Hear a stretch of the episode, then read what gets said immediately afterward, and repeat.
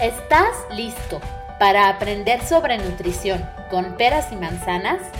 Este es el podcast de la Escuela de Nutripedagogía. ¡Comenzamos!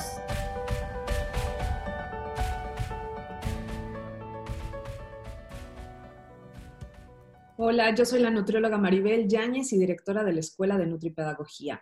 Estamos en un episodio más de nuestro podcast con peras y manzanas, porque ya sabemos que aquí hay que explicar las cosas eh, científicas de forma muy sencilla.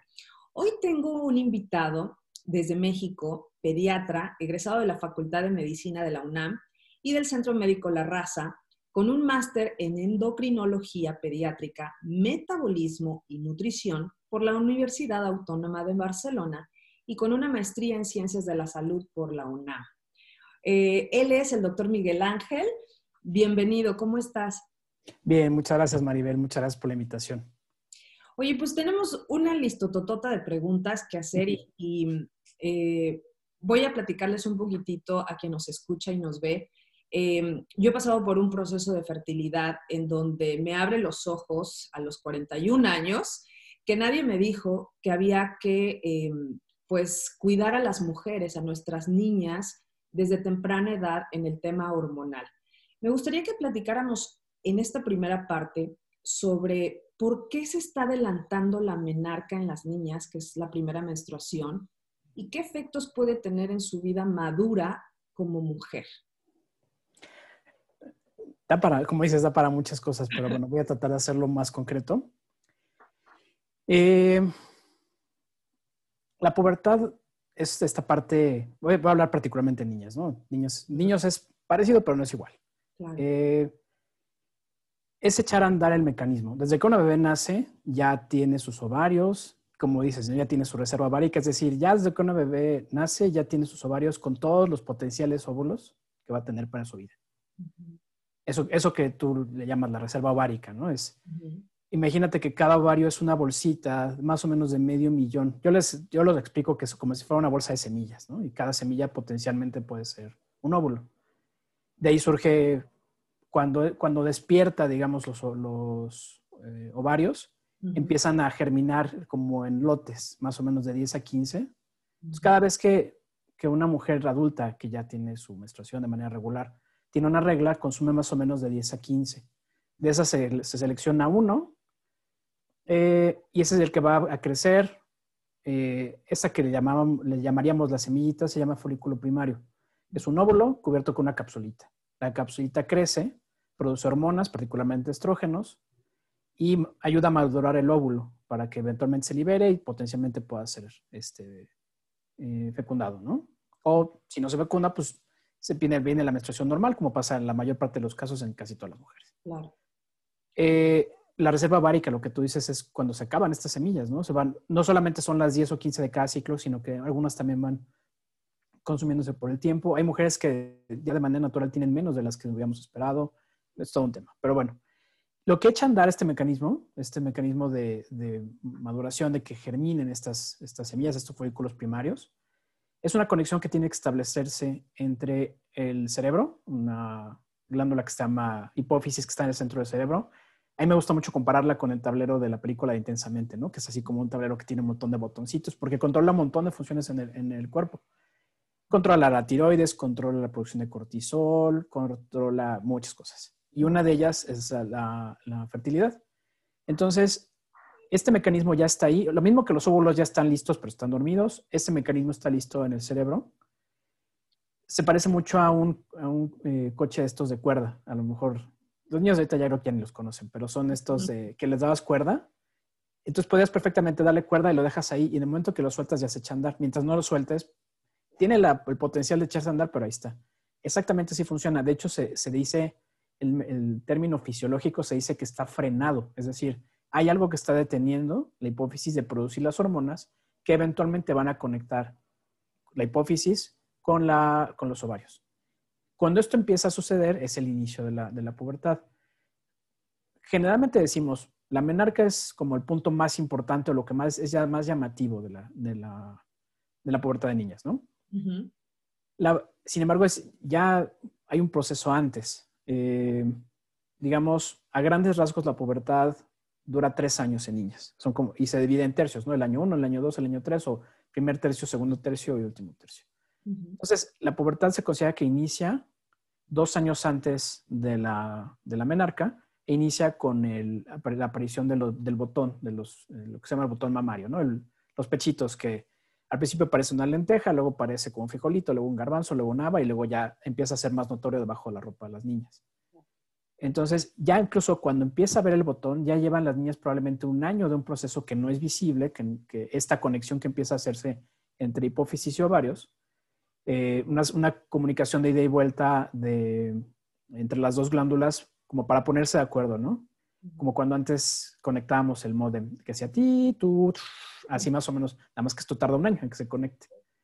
Uno de los datos que empieza antes de esto, más o menos seis meses antes, a veces hasta un año antes de que empiece lo que se llama telar, que es la aparición de los botones, es muy común que empiece a haber el cambio de olor. Esto avisa casi siempre de las niñas que ya viene la pubertad. Si una niña de repente huele muy fuerte, no pasa nada, pero cuando ya es, consistente, que a nosotros nos pasaba, ¿no? Mi hija tiene ahorita 11 años. Entonces, y ya está empezando la puerta, digamos. Pero de repente sí, decíamos, nos acercamos a ella, le hueles la cabeza y dices, ya no huele a bebé, ya huele a grande, ¿no? Hay quien dice, no, que huelen a cebolla, huelen a cosas así. Entonces, todo esto habla de, de, o sea, este es el proceso natural de la pubertad, que es importante entenderlo porque esto también da por muchas preguntas, ¿no? Las niñas dejan de crecer inmediatamente de tener su, su menstruación, no siempre, pero sí indica que ya se está terminando, ¿no? ¿Cuándo es normal? Lo normal es que el, proceso de la telarca pueda ser tan temprano como los 8 años o tan tarde como los 13.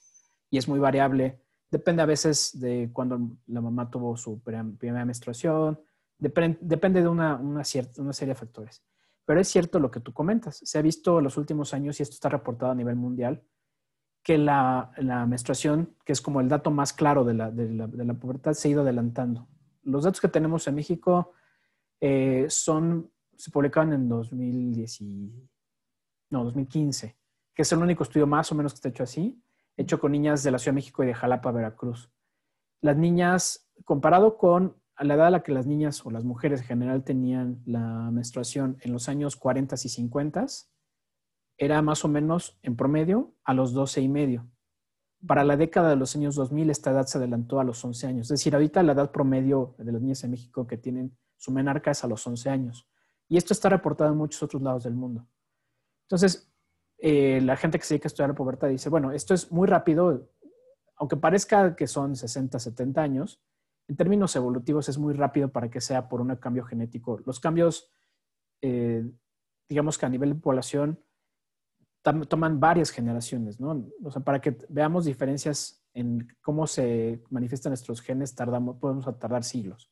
Esto es muy rápido, entonces lo que dice la gente, los investigadores, mejor dicho, que hablan de esto es, dicen, esto es ambiental, pero ¿qué es lo que está pasando?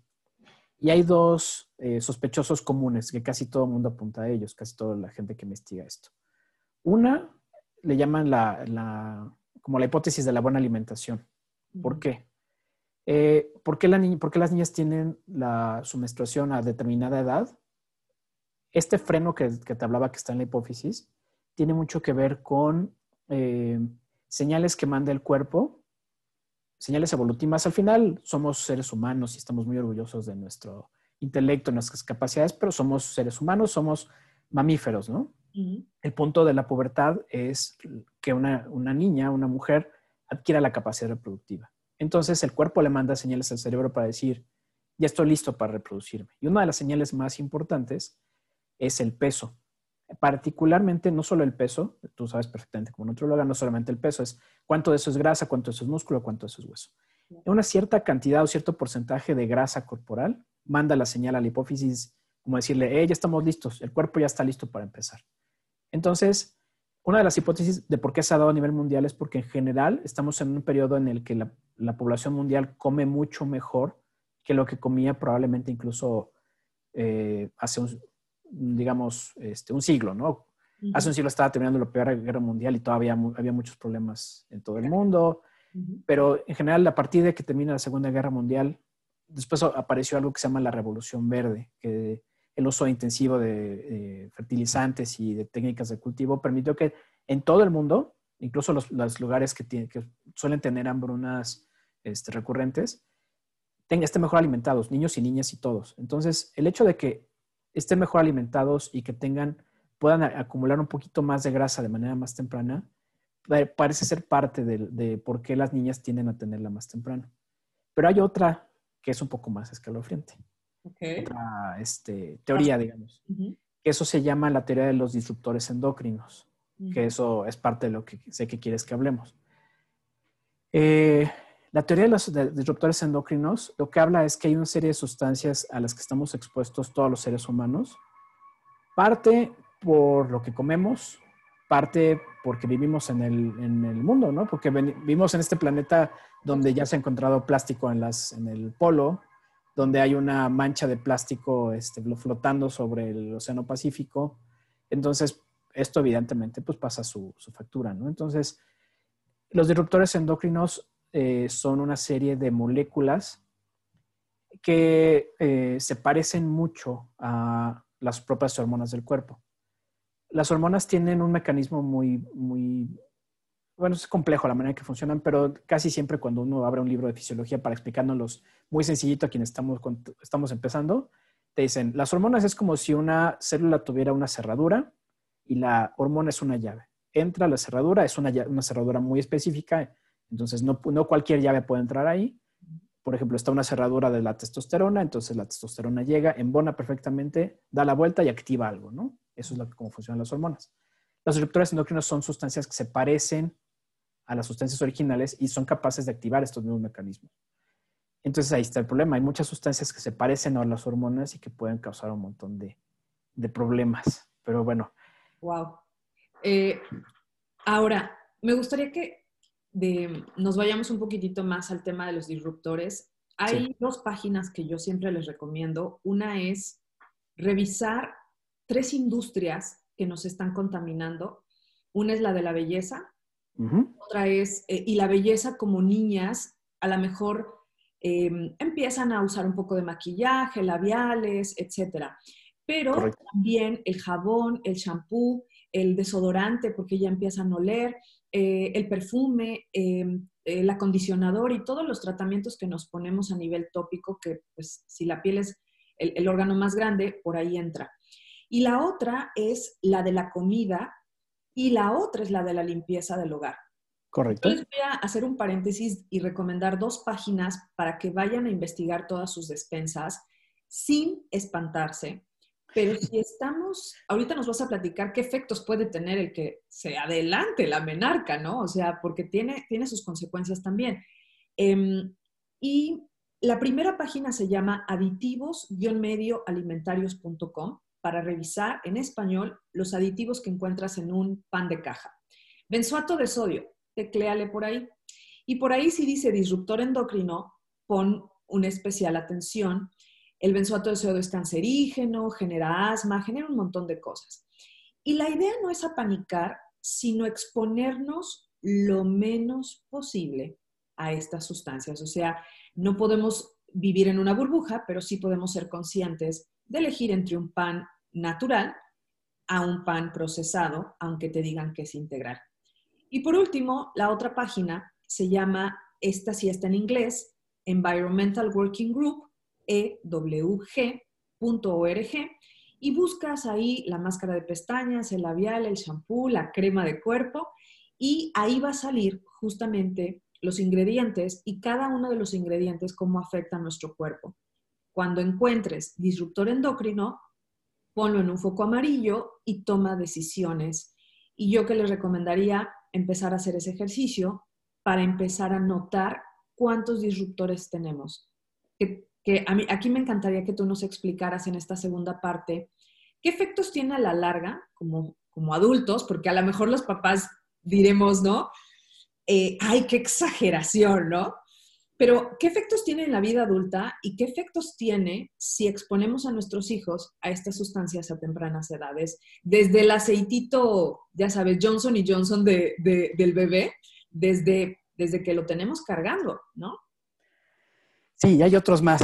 Lo mismo. Este, tema es difícil de, hablarlo porque cuando empiezas a leer de esto, como dices tú, es muy fácil apanicarse, ¿no? Es decir, pero al final eh, aún si nos fuéramos a vivir al Polo Norte, a un bosque retirado de todo, donde yo cultivara mis plantas y yo este, cortara mi madera, el mundo entero ya está lleno de esto. O sea, no hay manera de zafarnos. Lo que sí podemos, efectivamente, como dices tú, es tomar decisiones. Eh, ¿Qué son los disruptores endocrinos? Ya hablábamos de esta parte, ¿no? Eh, pueden modificar la función de ciertas hormonas. Esto es cuando hablamos, cuando hablamos en términos de ciencia, una cosa es decir lo que puede pasar, pero empieza a tener un, un enfoque diferente cuando ya alguien le empieza a poner números, ¿no? Cuando alguien, ya le, y sobre todo cuando le pone dinero, ya empieza a llamar la atención. Hace casi seis años, eh, llegó hasta, hasta diferentes este, portales de redes sociales, este, de noticias, en el congreso más grande de endocrinología, que es el de la Sociedad Endocrina, que normalmente está en Estados Unidos, sale un grupo muy grande de investigadores de toda la Unión Europea diciendo, tenemos un problema muy grande porque los disruptores endocrinos le están costando cada año a, todos los países del mundo. Bueno, ellos hicieron particularmente de la Unión Europea, ellos dicen, nos cuesta como salud, como institutos de salud, como salud pública en Europa, 157 mil millones de euros al año las enfermedades causadas por los disruptores endocrinos. ¿Cuáles son? Así como en, grandes, rangos, eh, grandes rasgos, perdón, diabetes, problemas de tiroides y problemas reproductivos, a grandes rasgos, tanto en hombres como en mujeres. Entonces, porque finalmente en Europa la mayor parte de los estados europeos tienen seguridad pública y el Estado paga la salud. Hay esquemas mixtos, hay gente que sí tiene seguro, pero en general esto le está costando a la gente, ¿no? Entonces, cuando ya le pone este tipo de números, empezó a llamar mucho la atención y mucha gente empezó a voltear a esto. Entonces, lo voy a decir como muy, muy abreviadito. Hay gente que, que habla mucho de esto. Entonces, hay dos tipos de disruptores endocrinos a los que estamos expuestos. Unos son los de origen natural, que vienen de los alimentos, y otros son de origen químico, que normalmente vienen de algún proceso industrial. Los naturales vienen de diferentes formas. Uno de los que son más conocidos es la soya. La soya tiene unos compuestos que llaman isoflavonas, son una serie de compuestos que tienen cierto parecido a los, a los estrógenos. Entonces, una parte puede ser buena, porque por ejemplo, las isoflavonas de soya, lo mismo que unos compuestos que vienen en un, camote silvestre que se da, curiosamente se da en Veracruz y en Oaxaca, se lo llevan a Estados Unidos, allá lo procesan y nos lo regresan ya en las farmacéuticas este, se utiliza, por ejemplo, para los síntomas de la menopausia de una manera mucho más segura que los estrógenos, que los, el reemplazo hormonal, este, Sintético. hormonal, ¿no? Eh, digamos, eh, farmacológico, por llamarlo de alguna manera. Okay. Eh, lo mismo, por ejemplo, el aceite del árbol del té. Se empezó a usar mucho y hay aceites esenciales, hay una tendencia muy importante de uso de, de aceites esenciales porque hay varias marcas que tienen estos esquemas de venta muy generalizados, etcétera el, árbol, el, aceite del árbol del té, que es básicamente el té, que, el té verde o el té negro, al árbol se le extrae una resina y se purifica, es muy bueno para repeler los, este, los piojos. Que bueno, quienes tenemos hijos saben que vemos que estamos revisándole, el, sobre todo los que tienen, tenemos niñas de pelo largo, hay que estarle revisando el pelo a cada rato por los piojos. Es un repelente natural muy bueno, pero en concentraciones muy altas funciona como estrógenos en el cuerpo, es un disruptor de origen natural. Eh, y así hay varios. Eh, este, que son de origen natural. La lavanda, por ejemplo, el aceite esencial de lavanda también tiene cierta cantidad de disruptores. Mientras se aplican en la piel no hay, tanto problema. Y aunque las fabricantes dicen que no se debe ingerir, mucha gente le gusta utilizarlos y le dice, voy a poner una gotita para, mi licuado porque, o mi jugo verde porque me, me, da más fuerza y no sé qué. Por eso no se deben ingerir en buena medida, porque si ingeridos pueden ser tóxicos o tener otros efectos.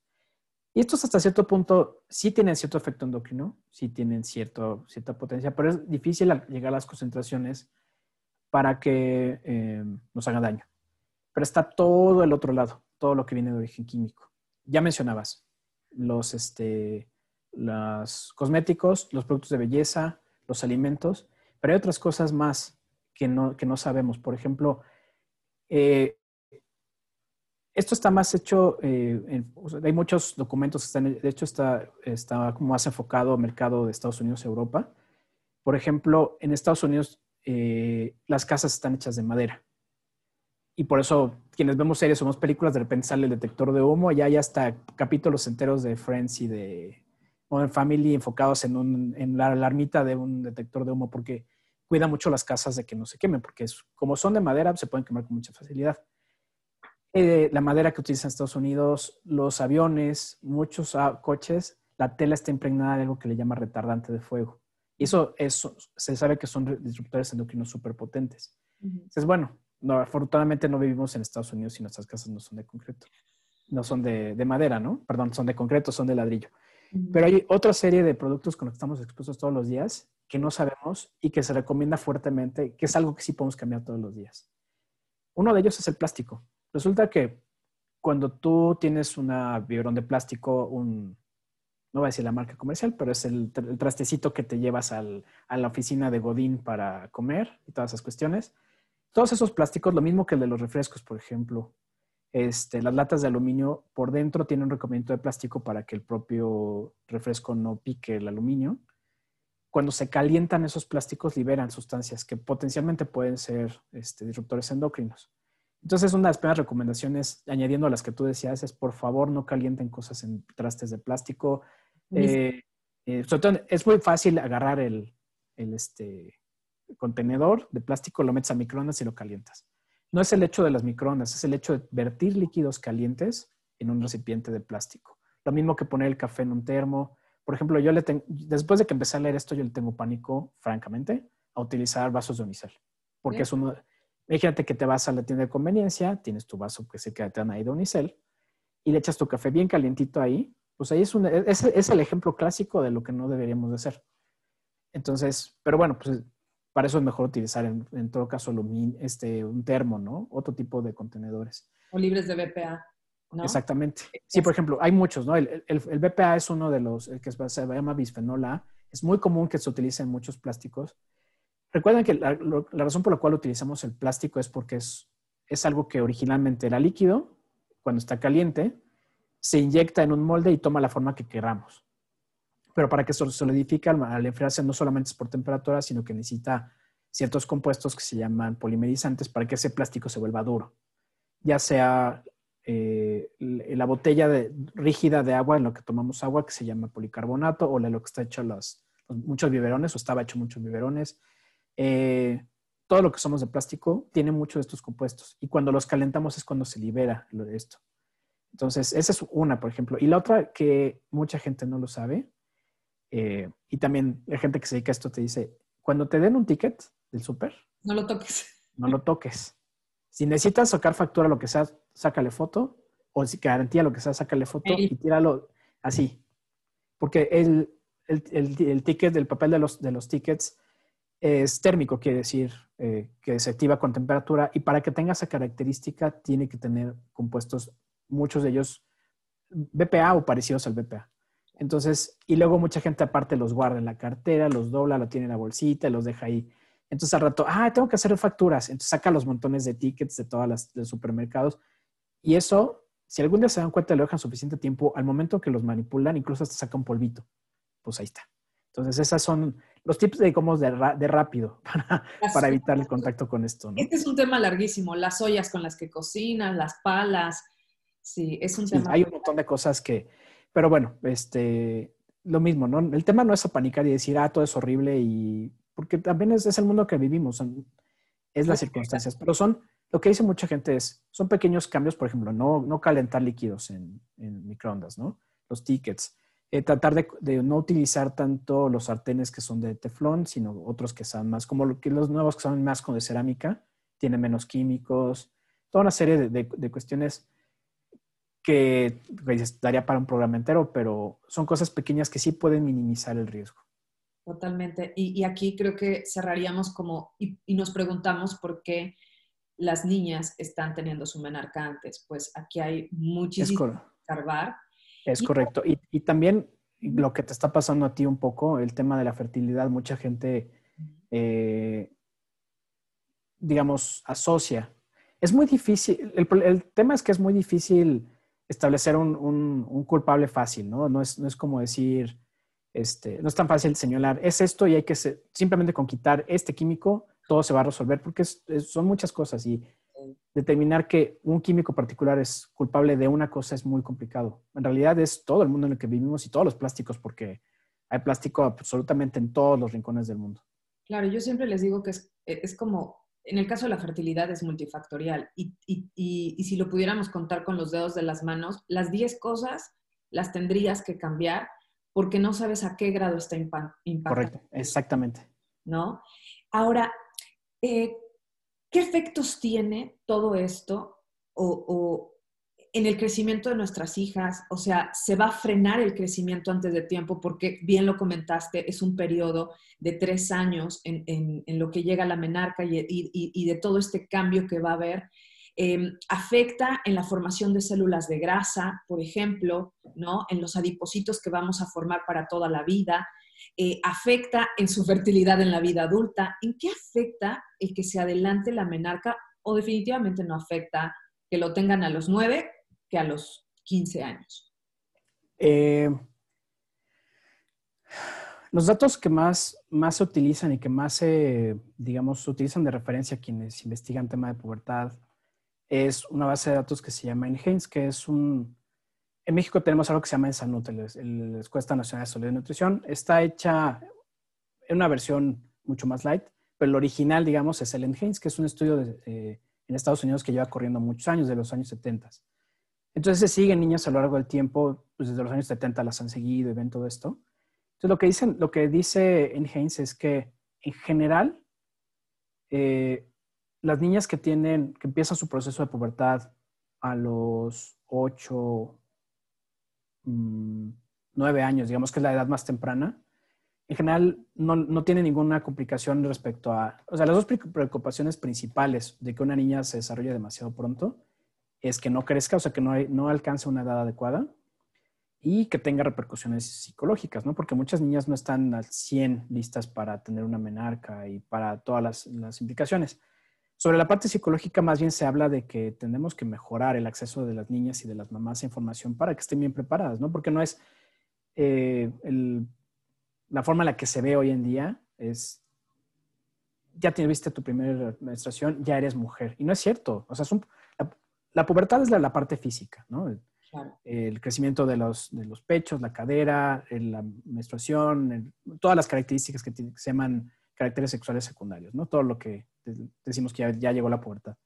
La adolescencia es la otra parte, la parte psicológica, y es un proceso mucho más largo. O sea, hay gente que dice hoy que la adolescencia termina a los 21 años, porque hasta esa época realmente se empieza a madurar la parte más racional de nuestro cerebro, que es la corteza prefrontal.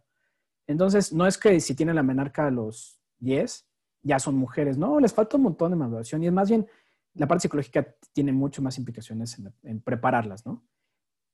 Fuera de esas dos cosas, en general se considera que no, no tienen, no tienen una repercusión importante. Más bien es a nivel, lo que hablábamos desde, un principio, a nivel población, el hecho de que está adelantando habla de que hay, hay, fenómenos que están haciendo que cambien las cosas en el cuerpo. Lo que no sabemos es, por ejemplo, a, largo plazo, el hecho de estar expuestas a las niñas de edades muy tempranas a estrógenos, en teoría podría hacerlas que tengan más riesgo de ciertos cánceres, como cáncer de mama, como cáncer de endometrio, entonces, y eso no hay otra cosa que hacer más que vigilar y por eso también existen las campañas del mes rosa, ¿no? De hacer ultrasonido, de hacer la mastografía, de eh, Papa Nicolau, de todos los temas de prevención eh, de, este tipo de cánceres, que en la gran mayoría de los casos son prevenibles si se detectan, o sea, tratables y curables, mejor dicho, si se detectan tempranamente. Doctor Miguel, eh, lo mismo sucedería si una niña, bueno, una adolescente empieza con anticonceptivos a temprana edad, o sea, eh, porque, por ejemplo, aquí en Estados Unidos eh, se sabe que la edad promedio para tener relaciones sexuales es de 14 años. Correcto. Entonces, eh, si una niña a esa edad se empieza a cuidar con anticonceptivos, va a tener estos mismos efectos que nos comentabas, exposición a estrógenos para un cáncer mamario o alguna otra cosa.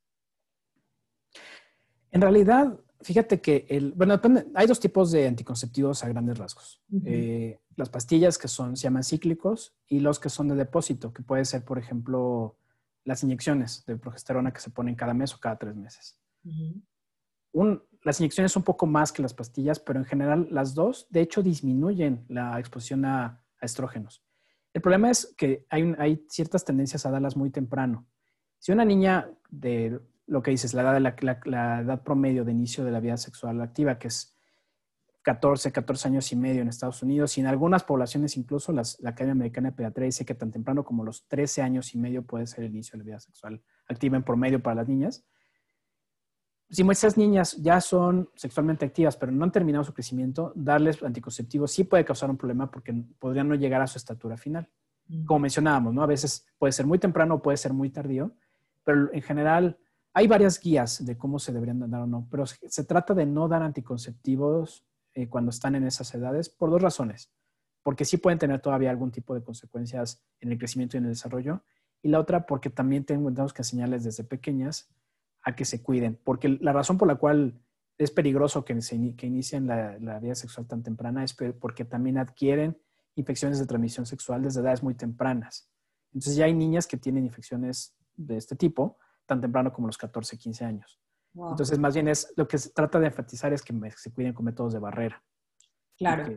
Y, es lo que se promueve más en, ellas, ¿no? Totalmente. Hay un post que tú pusiste que a mí me llamó mucho la atención de la vacuna del virus del papiloma humano en adolescentes. Eh, o sea, explícanos un poquitito más acerca de esto. Eh, si todas las mujeres tendríamos que, hacerlo, ¿por qué no una niña, no? Eh, y, qué beneficios tiene? La vacuna del, papiloma tiene dos, grandes beneficios. Es la única medida preventiva que conocemos hoy en día que tenemos la certeza de que previene un tipo de cáncer. Te puedo decir, eh, se, ha, dicho que para reducir el cáncer de colon en hombres, que es la población más importante, se recomienda no hacer la carne asada con carbón, sino con gas, ¿no? Y eso es un factor que protege. Y bueno, pues a lo mejor dices, bueno, ¿y, qué tal? Y, si, si, dejo hacer mis carnes asadas con carbón y los hago con gas, ¿qué tanto prevengo, no? O tener una dieta saludable, o seguir la dieta mediterránea. Pero son medidas que son, son difíciles de, ponderar si realmente sirven o no. O sea, hay datos poblacionales, hay datos estadísticos que te dicen que sí funcionan, pero en cada persona es diferente. Este es esto es diferente. La vacuna tiene la capacidad de prevenir un porcentaje muy alto de cáncer cervicouterino y de verrugas anogenitales en mujeres y en hombres. Entonces es muy efectiva eso. Para esa es la razón de existir. Y hay muchos ejemplos de éxito. probablemente el ejemplo más grande de éxito sea Australia. Australia empezó a aplicar la vacuna en niñas y adolescentes y después en mujeres menores de 40 años, que es en quienes está aprobada, desde 2009, que fue cuando se aprobó allá. Y es obligatoria. Y como ya desde entonces empezaba el tema de los antivacunas, Australia eh, de manera como muy temprana puso leyes que, por ejemplo, las niñas no se puedan reinscribir a la, reinscribir a la escuela si no estaban vacunadas. O sea, leyes que sí obligan a los papás a vacunarla. Hoy en día, eh, Australia em, tiene, eh, por ejemplo, en 2019 se reportó que eh, menos de 400, 360 mujeres en todo el país en un año murieron de cáncer, de cáncer cervicouterino en, este, en, ese, en, Australia, en todo el país, o sea, de, por muertes si tú te das un, echas una, mirada al Instituto Nacional de Cancerología, que es uno de los, institutos más importantes en ese aspecto, ellos tienen ese, número de muertes más o menos cada tres meses, en solo en un hospital en la Ciudad de México. O sea, y la, tasa de disminución es, ha sido brutal. O sea, se convirtió de el cáncer más frecuente en los noventas a una enfermedad rara en la década de 2020, que es la que, en la que ya estamos. O sea, sí es muy efectiva. Oye, pero ¿qué tan, qué, qué, cuánta desinformación tenemos? Porque lo que creemos es, no, como yo la voy a ir a vacunar a los 14 años, pues ni que ya tuviera relaciones, ¿no? Es correcto, sí. la idea de que se ponga la, recomendación, digamos, las recomendaciones del fabricante avaladas por FDA y por todas las, las, agencias regulatorias es a partir de los nueve años. Aquí, por ejemplo, en México es obligatoria a los ya sea cuando están las niñas en quinto de primaria o, en, este, o, en, cuando tengan ya 11 años. Se debe poner un refuerzo a los seis meses y uno al año. Ahorita, por diferentes cuestiones, se considera que es aceptable que se pongan las dos dosis, la de día uno y a los seis meses. Eh, ¿Por qué? Porque pues, al final, sí, hay, hay, un, hay un dilema muy interesante. Yo lo he puesto esto en redes sociales varias veces y siempre me llueven comentarios. Me, yo ven preguntas porque por ahí ronda un video de una mamá que dice que su, mamá, su hija se puso muy grave por la vacuna del papiloma. Y no es, no es un tema de, de, vaya, no es poner en duda esta información, sino, bueno, al final, cualquier intervención, eh, tiene un riesgo y es posible que existan efectos adversos. En este mismo eh, eh, escenario que te ponía de Australia, 80% de, las eh, mujeres menores de 40 años están vacunadas. Es un montonal, son millones. Y los efectos adversos y, la muerte han sido contadas y excepcionales y probablemente asociadas más bien a enfermedades que tenían de fondo. O sea, no es una vacuna que aumente el riesgo. Ni siquiera quienes toman decisiones a nivel poblacional dicen, estoy dispuesto a aceptar cierto número de efectos adversos porque estoy pensando en la gran, la gran mayoría, ¿no? Beneficiar a los, a los muchos. Ni siquiera eso. O sea, la verdad es que es muy segura. Pero te digo, pongo esto en redes sociales y me lleven por, un lado eh, las, esta, este video y todo. Es que yo escuché de ahí en redes que alguien publicó que una niña se murió. En otros lados están demandando. Hay una asociación en España está demandando al gobierno porque, por la vacuna. Y se basan en datos que son bastante. Es un, literal un grupo de abogados que lo que quiere es sacar dinero, ¿no? Y este.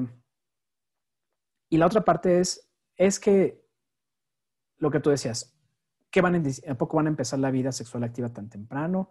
Es un hecho. Tenemos, en México particularmente, tenemos el porcentaje más alto de, embarazo adolescente en el mundo. Una de cada tres adolescentes en México termina embarazada antes de los, o entre el inicio de la vida sexual, los 14, 13 años y los 19. Trabajé yo algún tiempo en un hospital público. Veía niñas de 13 años teniendo bebés. O sea, decir que esto no pase es cerrar los ojos a la realidad. O sea, no es como, ay, a mí me, pone mucho este, este, argumento de, mejor yo le doy buena educación sexual. Es que no se trata de eso, es darle las herramientas para protegerlas. Totalmente. Wow, estoy impresionada. Un agasajo tenerte, este, el doctor Miguel Guagnelli. Y a mí me gustaría que cerráramos con eh, explicando hasta qué edad llevar a nuestras hijas contigo al pediatra. ¿En qué momento ya es asunto del pediatra y en qué momento es eh, con el ginecólogo? Porque aquí ya estamos traslapando etapas. Sí, es correcto. ¿No? ¿En qué momento sería el ideal? Te voy a decir lo que debería ser. Lo que debería ser es que todo niño debería ser revisado una vez al año por su pediatra y no por llevarlo a la consulta de mocos y fiebre, ¿no? O diarrea o ronchitas, sino de niño sano. Es decir, vamos a la consulta expresamente a ver cómo está todo y sin las prisas de que tiene fiebre y que el niño está llorando porque tiene diarrea, ¿no? Sino nada más a la consulta de niño sano. Ahí se detectan muchas cosas. Y la pubertad, y lo acabo de corroborar hace unos días, la pubertad es terreno del pediatra. Los ginecólogos, con todo el respeto que me merecen, hay muy pocos ginecólogos. Sí existe la, ginecología infanto-juvenil. En América Latina es muy contado. El único lugar donde se preparan es en Argentina. En México hay contados con los dedos, así poquititos. Entonces, quienes tenemos en general mejor capacidad de reconocer cosas cuando algo está bien o está mal son los pediatras. Ginecología ya es cuando pasaron la pubertad, tuvieron su menarca y hay que hacer una vigilancia los primeros años cuando tienen su, su menarca y todo esto. Pero todas las cosas que pueden pasar alrededor de la, de la pubertad, la menarca, si es, si es muy temprano, si es muy tarde, si no va bien, si no está creciendo, eso es terreno del pediatra. Y si ya hay complicaciones o hay algo que no nos queda muy claro, digamos que dentro de la pediatría los que vemos esto pues somos los endocrinólogos. Yo lo que normalmente les recomiendo, aparte de su control anual por su pediatra, es que si tienen dudas, cuando está empezando el, proceso de la pubertad, ah, por lo menos que acudan a una consulta de revisión con el endocrinólogo pediatra para que les diga, sabes que no te preocupes, todo está bien. Totalmente. Pasamos de, yo, lo visualizo así, de, de mi médico pediatra a un médico pediatra endocrinólogo que va a empezar a ver este cambio hormonal que, va a tener.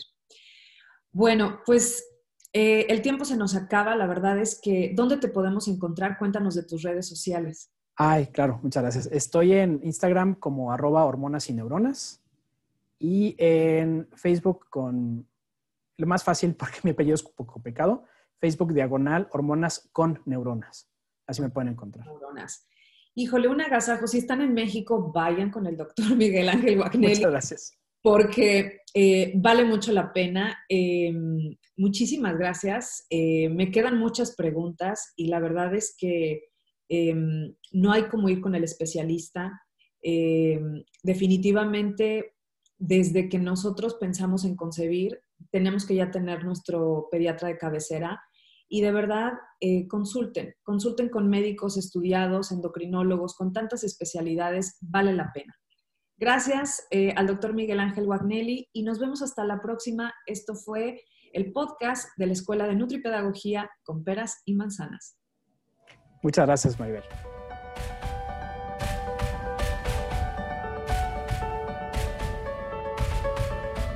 Gracias por acompañarnos en este episodio. Te esperamos la próxima semana para seguir aprendiendo con peras y manzanas.